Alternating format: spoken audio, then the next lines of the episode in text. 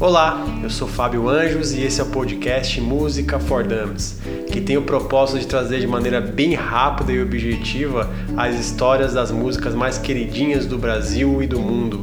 Angenor de Oliveira, também conhecido como Cartola, nascido no Rio em 11 de outubro de 1908 e considerado por muitos como o maior sambista da história da música brasileira. Sem dúvida, representante fidedigno do estigma da malandragem carioca e, como muitos sambistas do passado, não teve o reconhecimento merecido, mas hoje todos sabem o valor das suas composições. Hoje vamos falar de O Mundo é um Moinho, uma música delicada e com uma letra que parece dar uma lição cada vez que você escuta. Foi escrita e gravada em 1976 e existem algumas teorias a respeito da história por trás da música.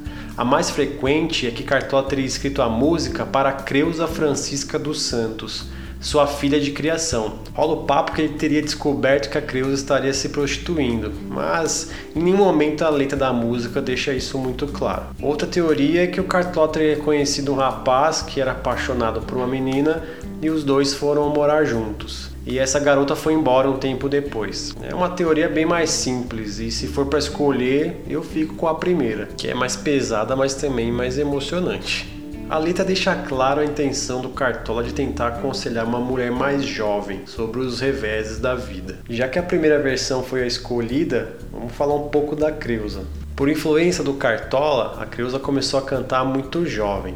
Já aos 14 anos, chegou a fazer algumas apresentações na Rádio Nacional do Rio de Janeiro.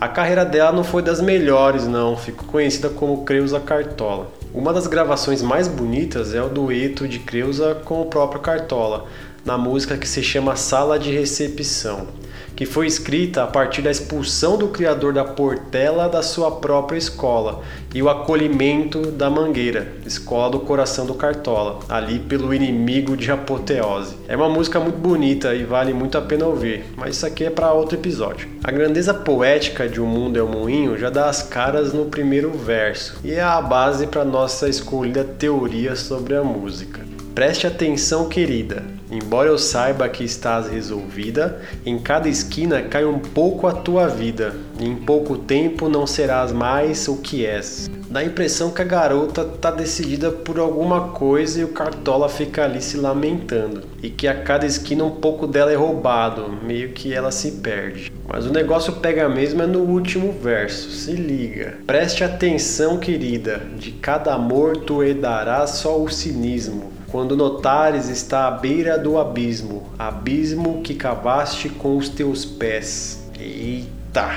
Aqui o Cartola fala sobre as desilusões amorosas, pois se a menina não ficar esperta, pode viver seus relacionamentos de maneira bem rasa, sobrando ali só o lado meio sombrio que algumas relações podem trazer, e que por falta de maturidade está ali perdida na beira do abismo da vida, o abismo que ela mesma criou é aquele negócio, meio que todos os seus problemas é você mesmo que cria. Duro, mas real. A música se tornou um dos maiores sucessos da carreira do Cartola e chegou a ser gravada por Cazuza, Ney Mato Grosso e Bete Carvalho. O Mundo é um Moinho é uma carta aberta de um pai meio que desesperado para que sua filha acorde antes que seja tarde demais. A música está na playlist que eu coloquei aqui na descrição do episódio. Vale a pena passar lá para dar uma ouvida e escolher sua versão dessa história. Ah, sim, sala de recepção tá por lá também.